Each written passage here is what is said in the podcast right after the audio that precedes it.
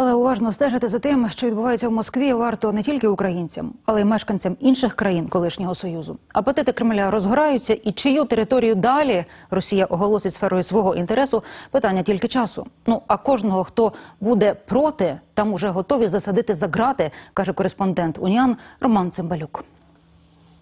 Путін обнулився. Всім приготуватись. Починається чергова серія російської національної забави вставання з колін. І пильними слід бути в першу чергу самим росіянам, проти яких будуть посилюватись репресії, і сусідам РФ, причому не тільки Україні, бо Кремль чітко заявив, що всі держави на пострадянському просторі є зоною особливих російських інтересів.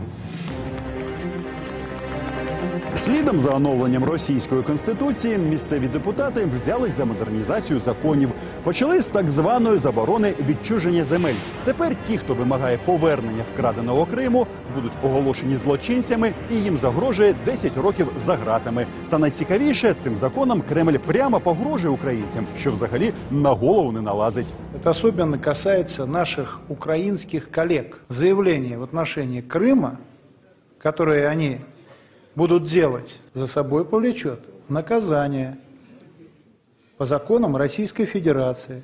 Мы сможем потребовать их экстрадиции к нам в страну. Цікаво, що захопившись роздумами про свою велич та безкарність, в стінах російського парламенту виникла ледве не наукова дискусія на тему, де ж закінчується Росія. Причому затіяв її син Володимира Жириновського, який за збігом обставин є заступником спікера Держдуми від ЛДПР, хоч і носить інше прізвище. Возникает вопрос, а как в этой связи быть с призывами о присоединении к Российской Федерации определенных территорий? Ведь с точки зрения логики, что присоединение, что отчуждение является нарушением целостности территориальной нашего государства. Порадившись, парламентарі прийшли до висновку Жириновському та іншим, хто вголос проговорює територіальні претензії до сусідів, в'язниця поки не загрожує, бо в конституції мова йде про заборону відчуження і немає заборони на приростання нових територій. Тобто Путін може продовжувати шукати собі місце в історії. Со времен Гитлера э, никто ничего нового не придумал, один язык, один народ. Да? По этому же принципу действуют и нынешние российские власти. Маленькие победоносные войны, оттяпывание, значит, кусочков земли у соседей. І тут виникає найголовніше запитання. Ну пам'ятаєте цю пророчу пісню «Хотят ли русські війни?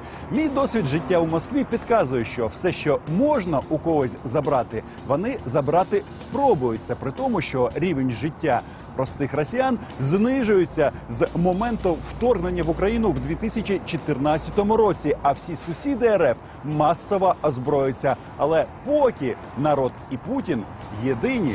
Безусловно, недовольство это есть, но оно ни к чему не приведет. Почему? Потому что подавляющая часть населения Российской Федерации, несмотря на все недовольство, боится, что будет еще хуже, если что-то поменять. У такій ситуації варто готуватись до гіршого, до тривалого протистояння з путінською Росією. Наразі з цією країною домовитись неможливо. Кремль відверто хоче, щоб ми зникли з політичної карти світу. Де ж тут місце для компромісу? А ще він хоче Дніпровську воду на окупований півострів і втюхати нам свої окупаційні адміністрації Донбасу під виглядом псевдовиборів. Путін вірить, що за допомогою гібридної стратегії зможе перепрограмувати українців, переконати нас в тому, що війна і територіальні втрати України виникли не через російське військове вторгнення, а через майдан. Мовляв, Кремль не міг вдіяти інакше, і у всьому винні американці та НАТО. Але факти річ вперта, і світ знає ім'я злодія. Тим більше Путін свій перший візит після обнулення намітив не в Хабаровськ, який повстав проти нього і ніяк не може вгомуватись, а в український Крим. І як на мене, це означає лише одне: в нього немає нових козирів. Він повторюється. Роман Цибалюк, ТСН тиждень, 1+,1.